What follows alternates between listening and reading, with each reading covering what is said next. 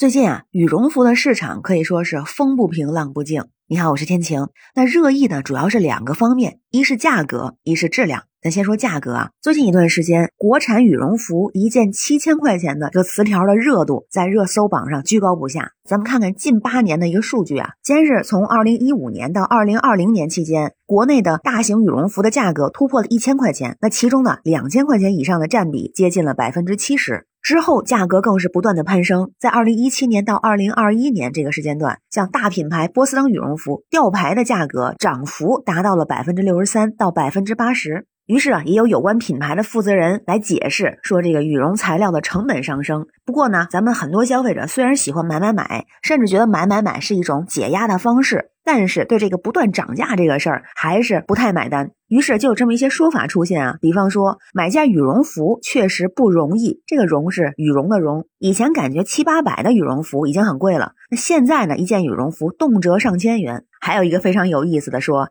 年过三十全款拿不下一件羽绒服，可就有点扎心了。官方媒体像人民日报更是毫不客气说了，国产羽绒服的价格高涨，早已脱离了群众基础。那大伙是不是真的会去买那个七千块钱的衣服呢？哎，这两天也有一个报道，就说标价七千八百块钱这个羽绒服销量怎么样呢？比如这个波司登在某电商平台的旗舰店就发现了这款羽绒服的销量是三单，还是比较惨淡的啊。当然也有人说高价呀，可能就是一个噱头，更主要让大家买一些其他的相对比起来价格便宜的羽绒服。那事实是不是这么情况呢？也不一定。咱就发现啊，在某种程度上来说，这一路涨价的羽绒服，也可以说是把市场啊让给了价格更低的冲锋衣、军大衣。虽然我身边穿军大衣的朋友还是比较少的，但是至少在一些视频平台上，经常能够看到花棉袄军大衣，感觉成了今年的流行潮流。特别是在各大校园里边，军大衣也是走热走红。那如果真说羽绒服，从统计消费市场来看，还是平价羽绒服更符合大众的消费水平。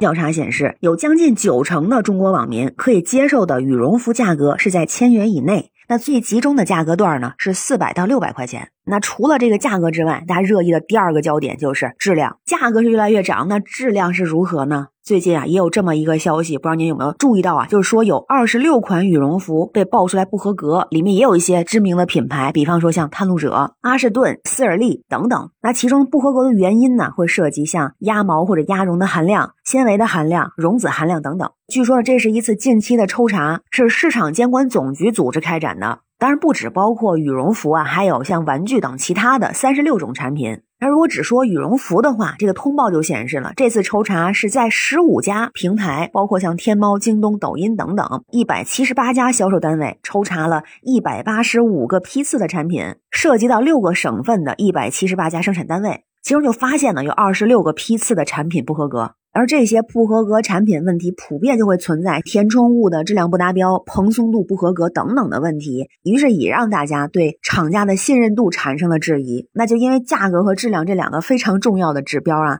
也有一些朋友啊就把羽绒服和一些日化的老国货们进行比较，十年间单价可能只涨了几块钱，而且呢质量也比较稳定。就包括前段时间被打上良心标签的一些老国货品牌，也在上个月的双十一销量突破了千万大关。就感觉，如果是说从消费市场来看，虽然我们爱买买买，但实际上对我们来说，作为群众需要的还是性价比。毕竟物美价廉的东西谁不喜欢呢？我也非常认同这样的说法，就是持续用品质和服务说话，才能够得到消费者的信任和认可。也希望厂家能够认真对待我们的反馈，及时改进产品，制定合理的价格。对于有问题的产品啊，加强内部管理，确保这个质量符合国家标准。希望国货能有更长的、更远的路要走。想到那句话吗？坚定初心，方得始终。那关于新闻中的事儿，不知道您是怎么看？欢迎在评论区留言，咱们一块儿聊。我是天晴，这里是雨过天晴，欢迎关注主播天晴。感谢您的订阅、点赞、留言和分享，感谢月票支持，也欢迎加入天晴的听友群，绿色软件汉语拼音天晴下划线零二幺四。愿您和家人健康平安，每天好心情。拜拜。